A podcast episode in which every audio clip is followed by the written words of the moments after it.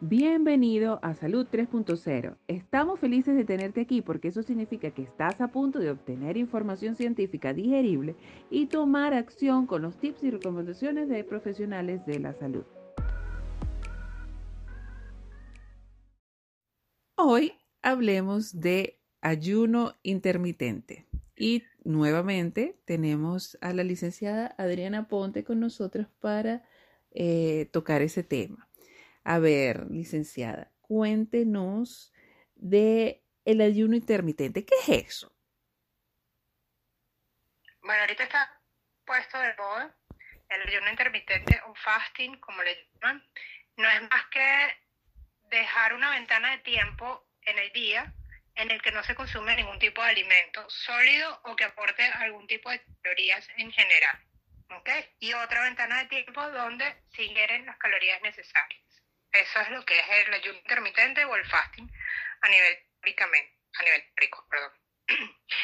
Este, existen muchísimos escenarios, creo que hay como siete u ocho, si no me equivoco, ahorita más o menos lo vamos a ir contando, este, pero el que está de moda ahorita es el de 16 por 8, que son 16 horas de ayuno y en las 8 horas consecutivas consumes alimentos. Pero muchas personas les gusta consumir en esas ocho horas cualquier cosa y no el deber que sea alimentos o comida alta en calidad nutricional, ¿ok? Que tenga todos los ingredientes o los macronutrientes, perdón, necesarios para cubrir las necesidades. Eh, bueno, hablé del, del 16 por, por 8, está también otro tipo de ayuno que es 12 por 12, que son 12 horas de ayuno y 12 horas de alimentación el ayuno de 5 por 2, que ayunas dos días de la semana y en los cuales haces y haces dieta los otros cinco días, donde consumes normalmente lo que lo que puedas consumir, pero en esas en estos cinco días son dietas hipocalóricas con una restricción aproximadamente entre 500 a 600 calorías. Está el otro escenario que es comer, dejar de comer, que haces ayunas 24 horas, una o dos veces por semana, y consiste en hacer un ayuno de 24 horas, uno o dos veces por semana, como su nombre lo dice.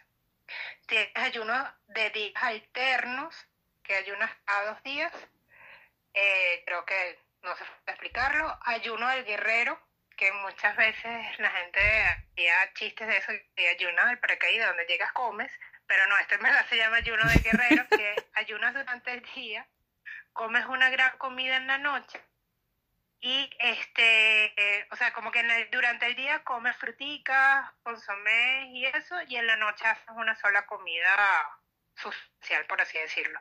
Y la salto de comida espontánea, que eso automáticamente es que, bueno, dejas de comer porque te conviene. Eh, estos son los escenarios más comunes, pero el que más se está usando fue el primero que comenté, que es el 16 por 8. ¿Y son recomendables estos eh, ayunos intermitentes? Disculpa. Todos esos escenarios son recomendables o, seguros para las personas. Esos escenarios indirectamente nosotros lo hacemos, bueno, el día a día.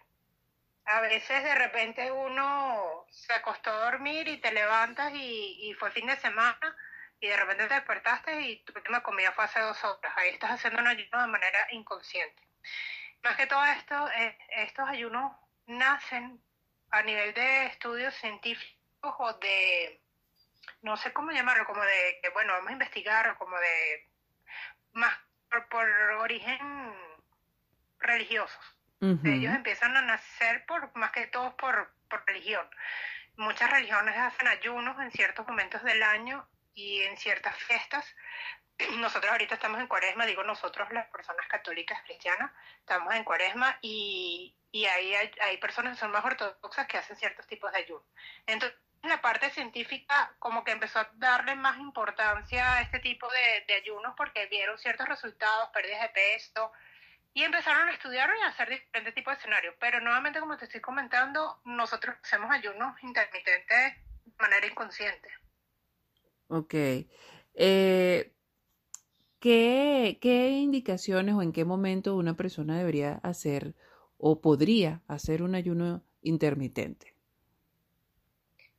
Bueno, como tal, son personas que a diferencia de las dietas cetogénicas, estas está contraindicado personas muy ansiosas, porque ahí pierdes el, el, el efecto como tal de que voy a hacer mi ayuno y cuando ya, por lo menos en el caso de, vamos a hablar del que es más común, el 16 por 8, en esas 8 horas me atraganto de todo, de hamburguesa, de pizza, de torta, de panes, de sándwiches, entonces no estás haciendo absolutamente nada. Y la idea, como comenté, es que en esas 8 horas haya, existe una dieta hipocalórica, más o menos en 500 calorías, para ver una respuesta a nivel de pérdida de peso. Entonces, este, indicaciones como tal, se puede trabajar para, para personas que automáticamente les cuesta crear un hábito formalmente, personas que están enclaustradas en un trabajo o llamo, que llamamos nosotros workaholic, que son personas que no tienen tiempo de comida, entonces tú dices, bueno, le adaptas una dieta hipocalórica, pero que hacen un ayunos intermitentes porque es su estilo de vida de manera indirecta. Ok. ¿Y mm, tiene algún efecto adverso, alguna, alguna contraindicación? O mejor dicho, un efecto adverso que tenga la, el ayuno intermitente, ¿cuál, ¿cuál podría ser? ¿O cuáles podrían ser? Eh, el ayuno intermitente, el primer efecto adverso es el efecto rebote. Si se utiliza esto como algo pasajero.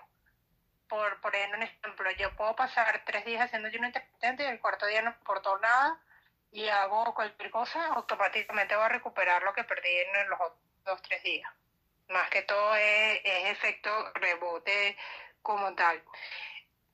Tiene peligros para la salud, por así decirlo, desventajas.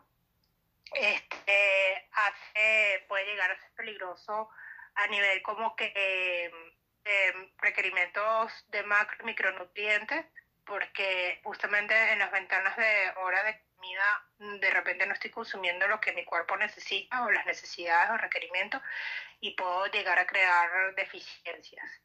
Este también puede traer desmayos o bajas de azúcar o, o disminución de tensión repentina por mismas descompensaciones, ¿ok? Y puede tener, hay que tener mucho cuidado con este tipo de pacientes que pueden terminar con una, una anorexia nerviosa que llega un momento que le agarran tanto el gusto a lo que es el ayuno intermitente que puede terminar siendo anoréxico formalmente. Puede generar un desorden alimentario, que, eso es una enfermedad, ¿no? Sí, una, una patología ya como tal, una anorexia o una bulimia. Entonces, que son trastornos a nivel de, de, alimentario. Pues. Me estabas comentando que cuáles están contraindicados formalmente son personas con cáncer, está contraindicado lo que es el ayuno intermitente, lo que es la diabetes tipo 1 y pacientes con problemas a nivel pancreáticos o hepáticos. Más que todos son los que están contraindicados con este tipo de, tratamiento, lo que es el ayuno intermitente. Entonces, bueno, hablamos, más bien hablamos lo contrario en esta oportunidad, hablamos que es el, las desventajas o las contra, y las contraindicaciones. Ok, ¿por qué una persona podría eh, utilizar el ayuno intermitente como alternativa para, para control de peso? Mira, eh, normalmente se puede utilizar cuando ves que lo que es un tratamiento nutricional hipocalórico no está funcionando para una pérdida de peso, este, lo puedes utilizar eh, puedes probar con dietas cetogénicas. En algún momento ya hablamos de las dietas cetogénicas. Y ves que si no está funcionando, intentar nuevamente o, intentar con lo que es un intermitente.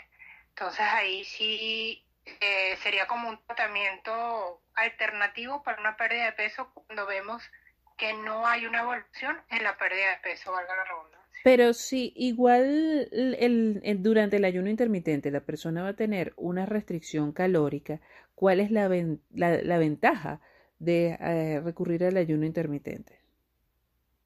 La ventaja, por decirlo, es que el cuerpo entra a un estado cetogénico o de cetosis que hace una mayor quema de grasas hasta cierto punto. O sea, se ha determinado en estudios que cuando hay, se utiliza las grasas como fuente de energía, hay, una, mm, hay un mantenimiento de masa muscular y una disminución de porcentaje de grasa en el paciente. ¿okay? Hay un cambio de distribución mm, de composición corporal. Entonces, ahí en esta ventaja es eso, que estás perdiendo grasa eh, a nivel de composición corporal y protegiendo lo que es la masa muscular. Eh, en cambio, en la dieta cetogénica también se ve ese efecto, pero son dietas que tienes que trabajar con, muchos guantes de seda y en, la, en el ayuno intermitente es un, haces una restricción, pero al mismo tiempo es una restricción muy pequeña a nivel de macronutrientes y el paciente puede consumir los tres macronutrientes con una pequeña restricción. Entonces no es una dieta hipocalórica, por así decirlo, muy estricta, muy restrictiva, como en otras, en otras o en otros escenarios. Ok, o sea que la persona va a tener eh, una dieta baja en calorías con ciertas modificaciones en lo que serían proteínas, grasas y carbohidratos. Exactamente, exactamente. Ok. Prácticamente podemos decir que está consumiendo una dieta normocalórica, que, porque las restricciones son muy, muy pequeñas. Normal en calorías. calorías. Ok, ah, ok, entiendo. Eh, vamos a seguir hablando de ayuno intermitente en el próximo episodio. Ahora vamos a una pausa musical.